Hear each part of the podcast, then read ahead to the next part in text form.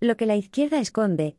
El presidente Sánchez ha dicho que la gran diferencia entre la derecha y la izquierda se resume muy rápido. Cuando vienen mal dadas, cuando hay incertidumbre, la izquierda protege y la derecha lo que hace es recortar. Los argumentos de Sánchez no son demasiado sólidos. Lo que ha venido sucediendo en las últimas décadas es que cuando la izquierda alcanza el poder, efectivamente busca acortar la desigualdad, pero lo hace gastando desaforadamente y cuando la derecha llega, efectivamente se ve obligada a recortar, sanear las cuentas y crear las condiciones para que la economía vuelva a crecer. Y cuando crece, vuelve la izquierda para gastar no mejor sino mucho más. Que se lo digan a Zapatero. Pero ese no es el único problema de la izquierda hoy.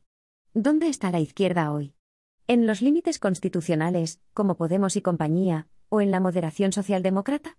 Se ha demostrado que no hay un gobierno unido sino abiertamente discrepante en el que unos y otros no rompen por la misma o parecida razón. Unos saben que romper significa ir a elecciones, y la posibilidad creciente de perder el poder, y los otros no ignoran que si rompen no volverán a tocar poder en muchos años. Tal vez nunca más como le ha pasado a Ciudadanos. ¿La izquierda protege? En parte sí, como ha hecho el gobierno de Sánchez con algunas iniciativas como la subida del salario mínimo, aunque su eficacia sea discutible. Pero ni la reforma laboral es una reforma de lo que había, y funcionaba, ni en lo económico ha roto ninguno de los privilegios de las grandes empresas. Su gestión de la crisis ha sido deficiente, la de los fondos europeos es, cuando menos, opaca y siguen defendiendo que solo lo público nos salvará de la crisis.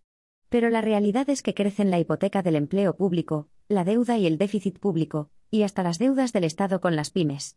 Y lo que se vislumbra es un nuevo escenario de recesión y de emergencia social.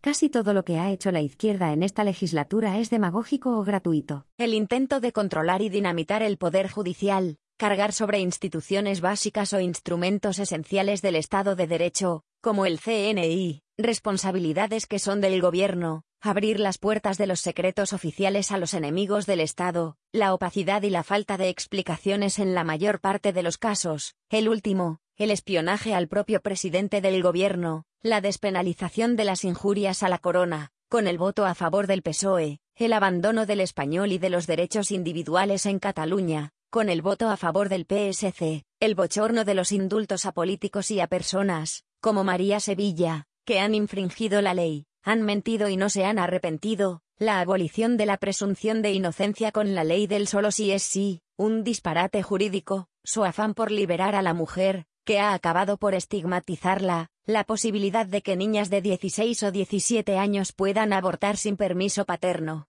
La legitimación de la eutanasia en lugar de impulsar una política de cuidados paliativos, el intento de abolición de la prostitución sin haber intentado nunca la persecución del proxenetismo y de las mafias, la degradación de la calidad de la educación, hacer política de oposición echando la culpa de todo al PP, y a Vox como si no estuvieran en el gobierno, multiplicar el gasto militar cuando parte del gobierno lo que querría es desmilitarizar España y que nos saliéramos de la OTAN. Inseguridad jurídica y más demagogia y contradicciones que políticas responsables. Pero todo eso, con ser un problema, esconde otra realidad. A este gobierno de unidad de la izquierda solo le ata la necesidad de conservar el poder a cualquier precio y carece de proyecto para España. Su problema es doble, ¿cómo sobrevivirá Podemos, si es que puede, y qué pasará en el PSOE cuando Sánchez, perdido el poder, lo deje contra las cuerdas?